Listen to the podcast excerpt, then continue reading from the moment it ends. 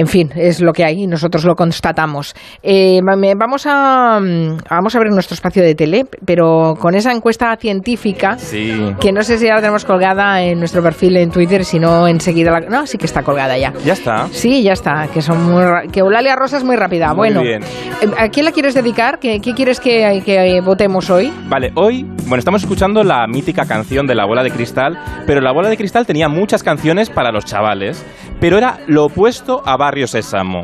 Si Barrio Sésamo cantaban canciones así como muy pues bonitas, infantiles, tal, la, la, bola de cristal nos quería mirar enseñar el lado oscuro de la vida. Entonces os quiero eh, que quiero que entre, entre todos elijamos cuál es nuestra favorita de estas propuestas musicales, la mayoría interpretadas por Alaska. Por ejemplo, empezamos por una oda a los malotes de la clase, El pupitre de atrás. Esta no es. No, espera, espera, espera. Ay, espérate. Espérate. Si no, Esta. para estudiar, ni tampoco para trabajar. Lo que a mí me gusta en realidad es, es, es, es vagabundear.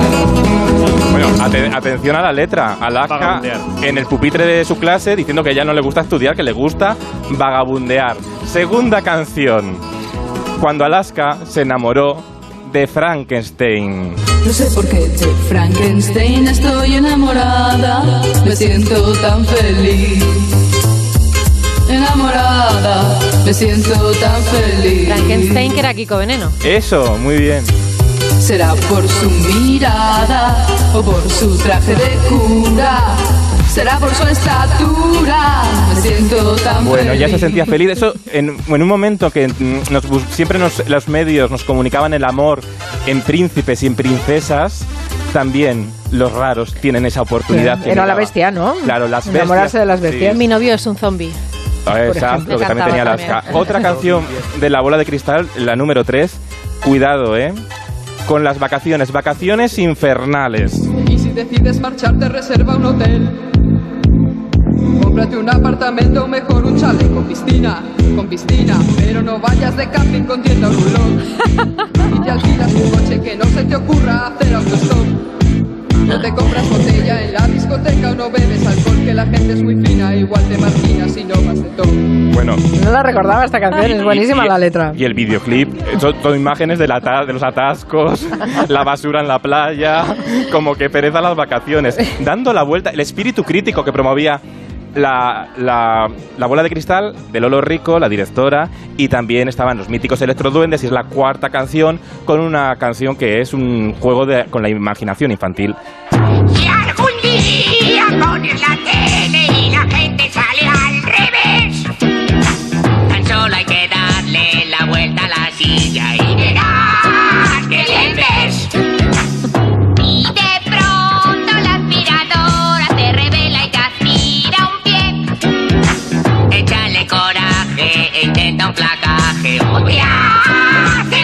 Me, encanta esa canción. Qué tiempos aquellos en los que se educaba a los niños en la incorrección política. Todo lo contrario que ahora, nos hacían entender que incluso a veces ganan los malos. ¿no? Prepararnos para, para tener ese espíritu crítico tan importante. ¡Electro! ¡Puede ser que bueno, pues tienen colgada esa encuesta a científica de Borja Terán para todos los oyentes que nos ayuden a, a escoger nuestra canción favorita de esa época gloriosa de la bola de cristal. Chan, chan, chan. Hace 20 años que murió Miguel Gila y con este motivo, con ese 20 aniversario, hoy en el Teatro Nuevo Alcalá se celebra un espectáculo único con muchos grandes nombres de la comedia que le van a rendir homenaje. Sí, como Dani Rovira, Joaquín Reyes, Ana Morgade, Carolina Iglesias, Victoria Martín, Arturo Valls, Valeria Ross, están todos. Todos van a actualizar sus monólogos en un proyecto que en este año que se celebra el 20 aniversario de la muerte de, Gila se podrá ver después en, en, alguna que otra plataforma que todavía no se sabe, pero se sabrá, lo podremos ver por la tele. Y detrás de ese espectáculo está José Miguel Contreras, que es uno de los grandes creadores de la televisión, el intermedio, por ejemplo, ¿no? de Wyoming, o también el Club de la Comedia. Y por cierto, en el Club de la Comedia, que fue el, programa que profesionalizó en la tele los monólogos, ¿no? Que eh, descubrimos que se llamaba esto monólogo. En el Club de la Comedia actuó por última vez, pocas, pocos días antes de morir, Miguel Gila. Ahí el público se levantó mm, de la butaca y él paró al público y como intuyendo que era su última vez en un escenario, se despidió así. Muchas gracias, gracias, gracias. Gracias, muchas gracias. gracias. No me quiero ir, perdón. No me quiero ir sin antes decirles que les quiero mucho. Gracias, buenas noches.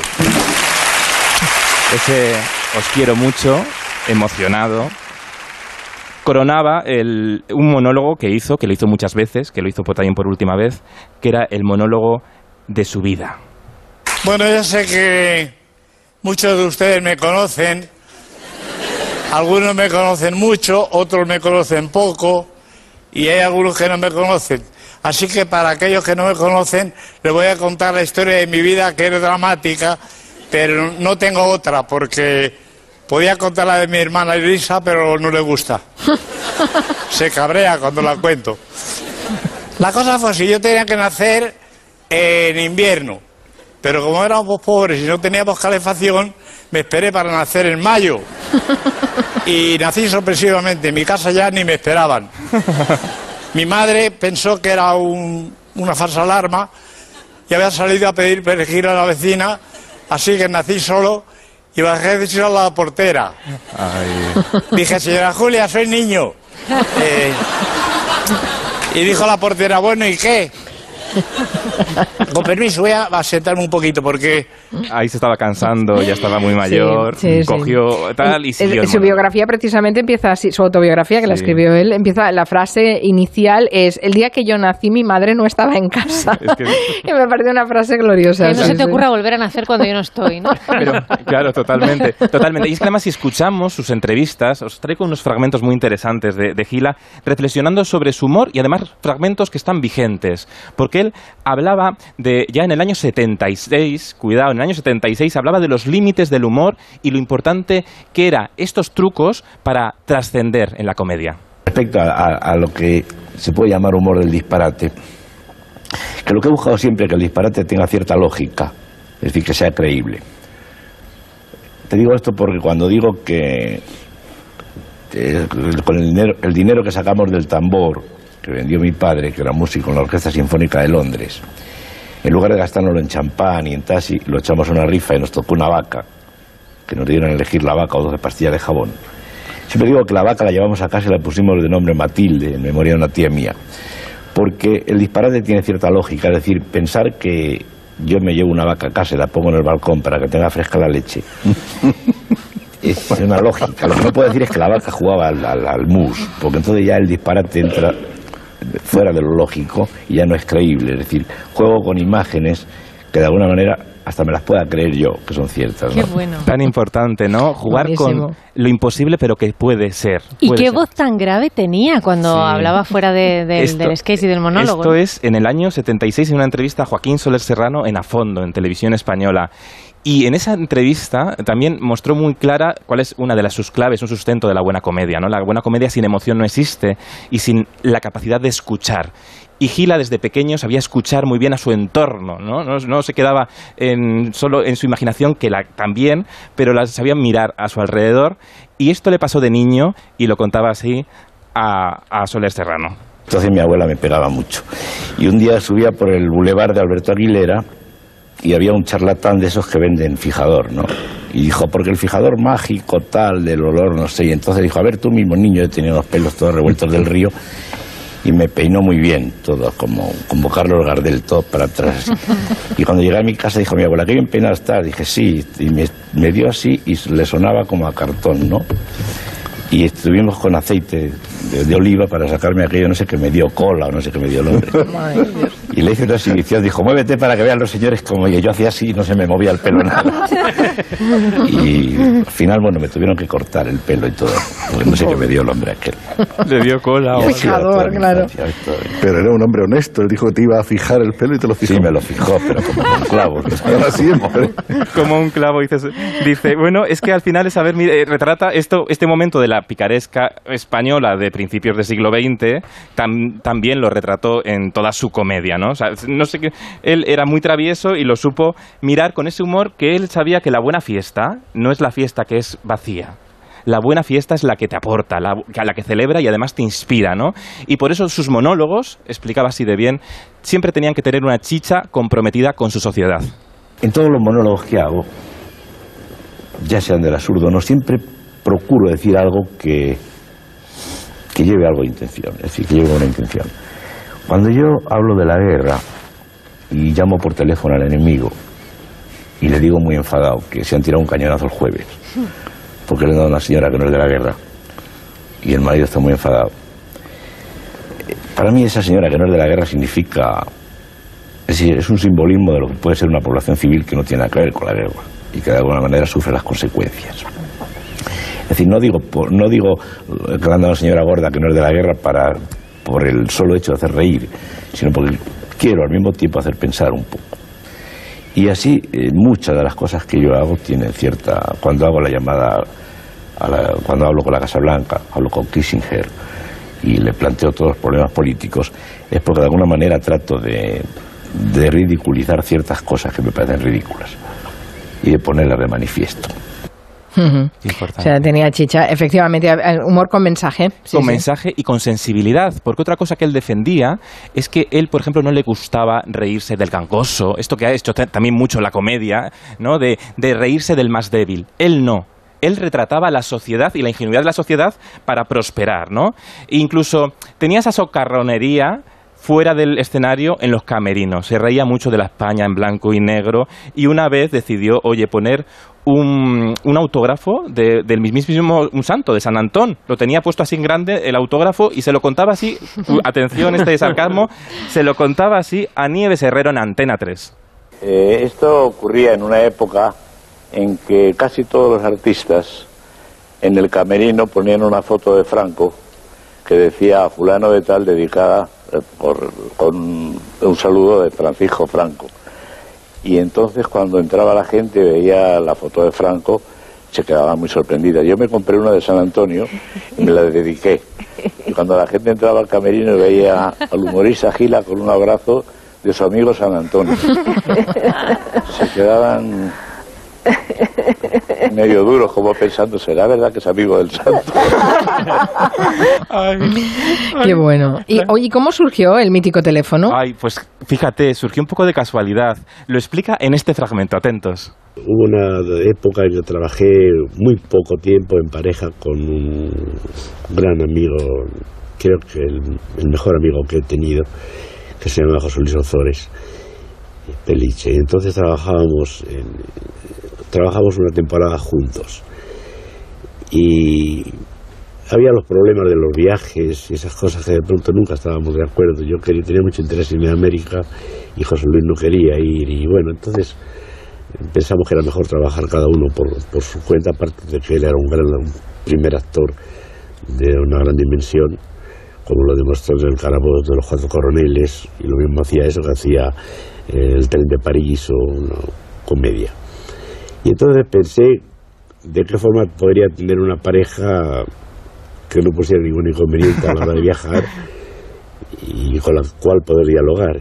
Y se me ocurrió lo del teléfono que fue una buena idea porque Hizo fortuna, desde me permite dialogar. Y además es una estampa, es una estampa súper visible, súper icónica, ¿no? Que es muy importante en el humor crear esa iconografía. La creó con la boina, con su camisa roja y con, con el teléfono. Él también era... Bueno, fue todo un visionario porque, claro, él, él usaba el teléfono fijo. Si hubiera claro. 20 años después, todos, todos somos gila con el teléfono móvil en la mano, ¿no? no, y además era, era como era... Él empezó de viñetista, ¿no? Haciendo viñetas, mm. dibujando muy bien, en flechas y pelayos y luego en la codorniz. Y entonces eso también tenía muy claro que tenía que eh, hacer esa comunicación visual, esa etapa, esa identidad mm, que quedara en el recuerdo del espectador empezó por casualidad en el Teatro Fontalba de Madrid cuando le pidieron un monólogo para otra persona y, debutó porque esa persona dijo esto es muy surrealista, no lo quiero hacer y lo hizo él, salió de militar, lo hizo y así empezó en el teatro Gila. Yo ganaba en, en la codorniz, estaba ganando 400 pesetas al mes y entonces en el pabellón me ofrecieron 700 pesetas y yo dije que no, que era muy poquito. Y entonces le dijo el dueño a otro, yo no entiendo a esta gente de ahora, le ofrezco 700 pesetas diarias y dice que no. Cuando escuché diarias dije, deme el contrato. Y todo me pareció como una especie de sueño. ¿no? Ay, que esto, esto le pasó también a Carmen Sevilla cuando la ofrecieron pa- eh, trabajar en el telecupón. Ella pensó, bueno, un sueldito mensual de, de no sé, 100.000 pesetas o algo así, y no sabía que era al pro- por, el- por cada programa. Eh, Claro, no, era una pasta, ¿no? Sí, sí. Sí. La, la- la época en que la televisión daba dinero. Sí. Sí, y, y Gila, por cierto, vivió toda, bueno, fue parte, mm, vivió en las trincheras eh, ¿no? de Madrid, la guerra civil, luego acabó en la cárcel, eh, luego, es- bueno, fue, fusil- fue fusilado, pero Sí, sí, se hizo pero el dormido, sí, se hizo el dormido, eh, los, que fusilaban. Bueno, se hizo el muerto. Sí, se hizo el muerto. mejor Bueno, le bien. fusilaron mal. Le decía. fusilaron mal porque estaban fusilaron. borrachos, porque estaban borrachos, ¿no? Entonces entendía muy bien la importancia del espíritu crítico, con- que es tan importante siempre, de no ser condescendiente a la hora de crear la comedia y también de valorar la libertad. Ahora que utilizamos la libertad como palabra de cambio para todo, ¿no? Eh, como se ha devaluado la libertad, pues no, hay que valorarla tanto como Miguel Gila. Hay un gran desnivel entre el crecimiento adquisitivo y el cultural. Es decir, la gente durante 40 años que hemos tenido de dictadura ha tenido un crecimiento económico importante y no así cultural. Entonces ese desequilibrio que hace que la gente de pronto pueda adquirir cosas pero no sepa manejarlas, como por ejemplo en la libertad. ¿no? Uno adquiere la libertad porque tiene posibilidad de tenerla, pero no sabe manejarla. Qué buenas reflexiones, sí, sí. reflexión vigente incluso hoy, siempre. No hemos cambiado tanto como creemos en realidad. Mm, Bueno, no sé, no sé si llegamos a estas honduras No, a tanto no. eh, intelectuales como las que demostraba Miguel Gila en estos fragmentos que nos has eh, recuperado, ¿no? Esa figura, mm, más allá del cómico, está muy bien. Hoy en el Teatro Nuevo Alcalá que sepan que se celebra este espectáculo único con nombres de la comedia que le van a rendir homenaje reinterpretando esos monólogos que le hicieron famoso, pero bueno, el auténtico Gila, el- el- el- el- la persona detrás del personaje es la que nos ha, nos ha traído eh, Borja Terán hoy. Tan importante aprender de la trastienda. Y el, espectáculo, por cierto, se llama Todo es Gila, porque en realidad, sí, todo, él sabía captar muy bien todo con el humor, con su humor. Vamos a ver qué eh, opinan los oyentes al respecto de las canciones a ver. De, de La Bola de Cristal, eh, a ver las que les han gustado más, a ver si las encuentro. Ay, yo tampoco lo encuentro. No, no, está, ¿eh? Lo que pasa es que se ha puesto un poco tonto el ordenador. Pues mira, A ver, vamos a por orden. El pupitre de, de atrás lo han votado el 11,4% de la audiencia. qué poco. Poco, poco, poco. Enamorado de Frankenstein el 13,6%. Vacaciones infernales el 29,5%. Y ganan los electroduendes con un 45,5%. Bien.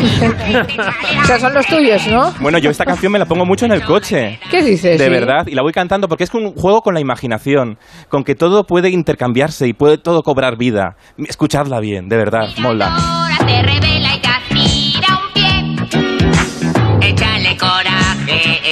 Por cierto que José del Cura nos dice que tanto Abracadabra como Vacaciones Infernales están compuestas por José María Cano. Sí. No lo sabía. Bueno, sí, bueno, sí, es que compuso muchas canciones para, para la bola de cristal en ese, en ese tiempo, sí. Gracias Borja, hasta la Gracias, próxima. chao, chao. Cuídate.